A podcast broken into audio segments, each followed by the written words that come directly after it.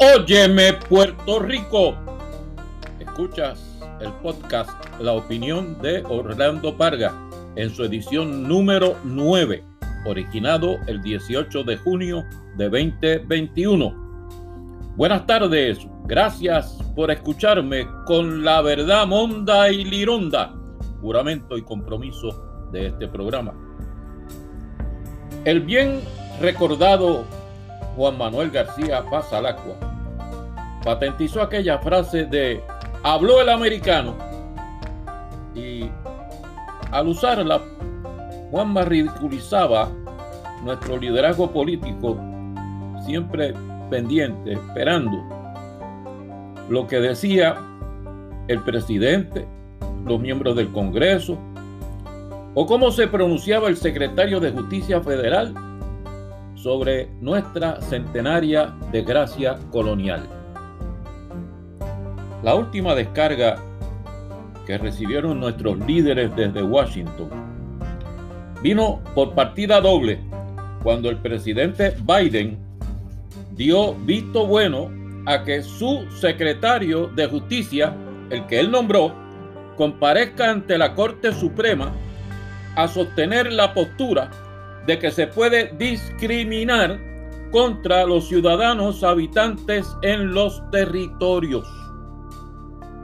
Y que luego, a paso seguidito, un representante del secretario de Justicia Federal compareciera ante el Comité de Recursos Naturales de la Cámara Federal para sostener la teoría de que la fórmula territorial tiene que ser incluida en cualquier futura consulta sobre el estatus político de Puerto Rico. Evidentemente, allá en Washington hay preferencia por el eau de Colón, el agua de colonia. La prefieren al parfum, al perfume, porque es que es que le sale más barata. Sale más barato dar una que otra cosita por ahí a los colonizados en el territorio que reconocerle trato igual a los ciudadanos americanos cuando dejen de ser habitantes de un territorio para convertirse en habitantes de un estado de la Unión. La lección moral de 1776.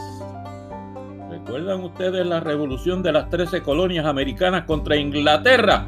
No, eh, eh, eso, eso ya se fue al olvido, quedó archivado en la historia. La verdad es que, insisto en mi tema de la pasada semana, más que al americano de Casablanca, al americano del Capitolio, al americano del Departamento de Justicia Federal, lo que hay que buscar es lo que dice el americano de la calle, el ciudadano común y corriente que cuando vota cada dos o cuatro años es el que decide quiénes son los que van a ocupar esos históricos edificios, templos nacionales que hay en Washington. Cada vez que se ha encuestado la opinión, el parecer, el punto de vista de ese ciudadano sobre el tema del estatus político de Puerto Rico, el resultado sale favoreciendo la admisión de nuestra isla territorio como un nuevo estado de la Unión. Y fueron esos americanos de la calle los que reaccionaron incrédulos, indignados, cuando la secuela de María les mostró el rostro paupérrimo, famélico, empobrecido de sus conciudadanos del Caribe criados bajo el colonialismo estadounidense en Puerto Rico.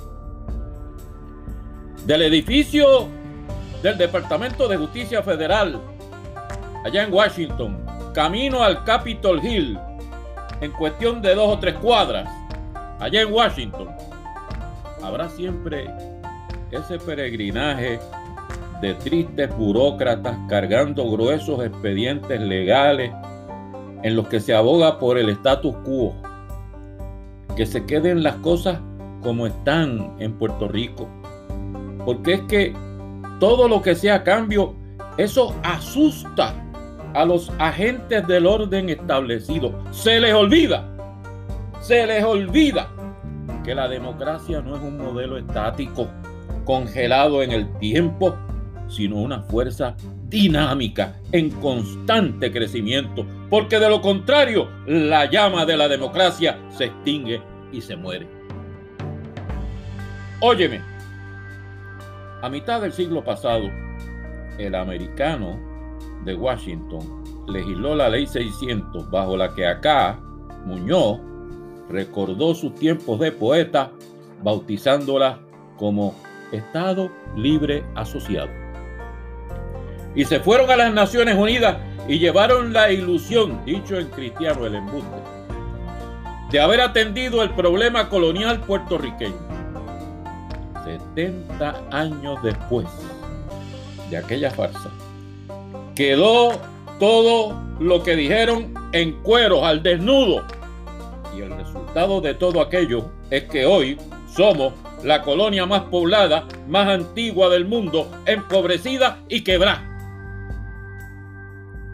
A los 123 años del cambio de soberanía o de la invasión en la guerra hispanoamericana, a los 104 años de ser los puertorriqueños ciudadanos americanos, es una descarada, hipócrita propuesta del Departamento de Justicia Federal imponernos la charada de que el problema colonial que padecemos alcance un rango de alternativa de futuro en una próxima consulta sobre estatus político en Puerto Rico, cuando precisamente esa es la raíz del problema por atender y por resolver. Eso es inconcebible para gente con dos dedos de frente. Óyeme, lo que más se respeta allá en Washington es la voz y es el voto del ciudadano común y corriente, del americano de la calle. Esos son los que eligen cada, dos y cuatro años. Sin dejar de tocar a las puertas del Congreso, como hay que siempre hacerlo sin descanso. Lo que tenemos que hacer es llevar el problema colonial de Puerto Rico a donde corresponde. A esos seis cabilderos que enviamos a Washington, que dejen de retratarse allá en las escalinatas del Capitolio, que cojan calle. Hay guaguas, trenes y aviones allá en el continente. Que vayan a buscar el apoyo en los 50 estados. Vamos a ver lo que dice el que verdaderamente manda y dispone, el americano de la calle. La verdad monda y lironda, eso es lo que oyes en el podcast La opinión de Orlando Parga. Y ahora vamos a la pausa con algo de historia.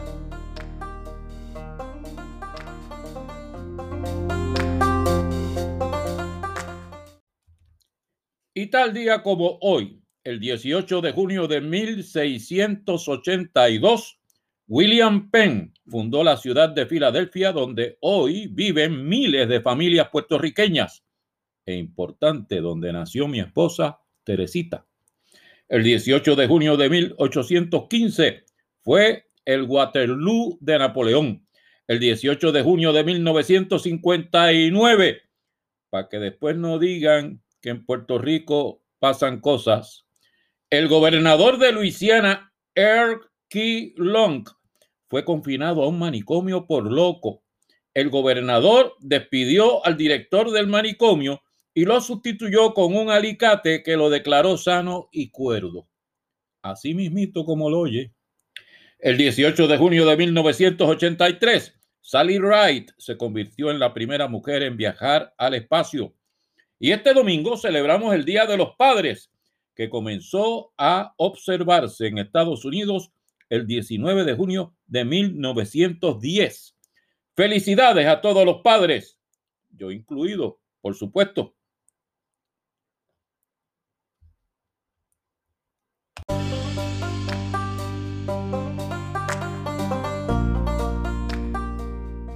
Escuchas el podcast La opinión de Orlando Parga, edición número 9, originado el 18 de junio de 2021 la opinión de Orlando Parga puede oírse en las redes sociales y por la cadena Anchor Breaker Casts, Google Podcast, Pocket Cast, Radio Public, Spotify, Facebook y Twitter.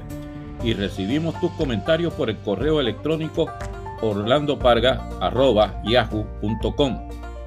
Y volvemos a la carga.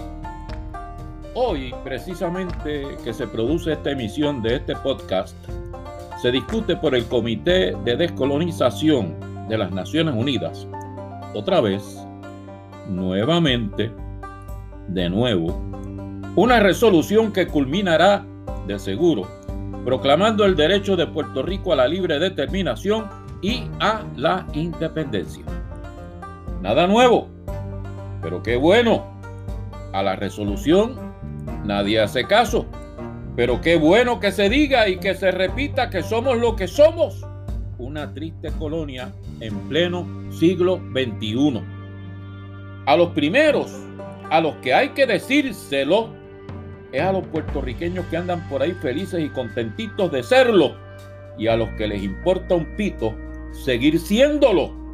A ver si se abochornan. Eso sucede allá en Nueva York.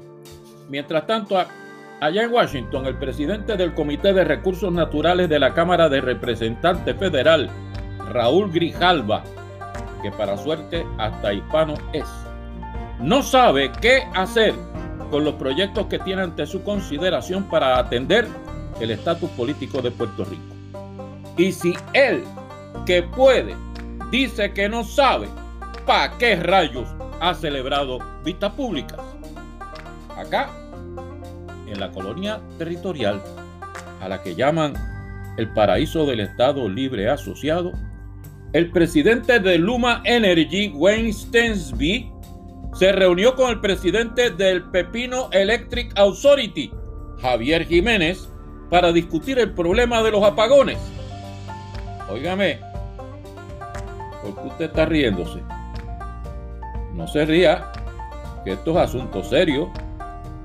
¿O es que a usted, usted es uno de los pocos afortunados a los que no se le ha ido la luz estos días? ¿A los que no se le dañaron los alimentos en la nevera?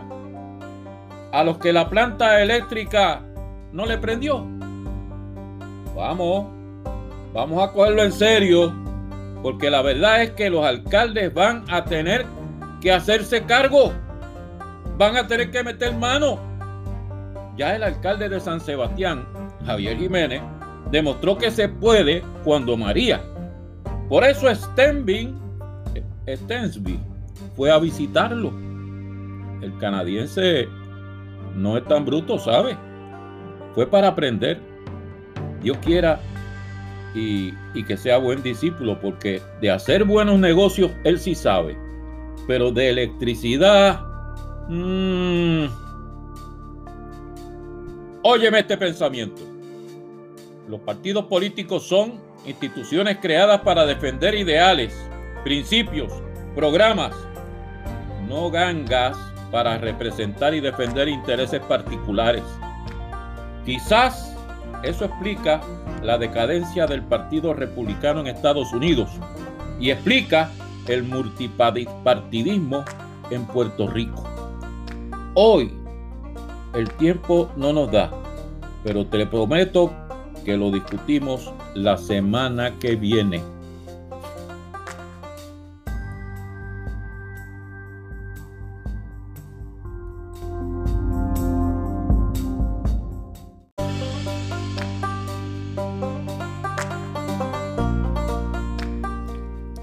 La verdad monda y lironda, eso fue lo que escuchaste en la edición número 9 del podcast La opinión de Orlando Parga. Nos escuchamos la semana próxima cuando con la ayuda de Dios regreso para hablar contigo.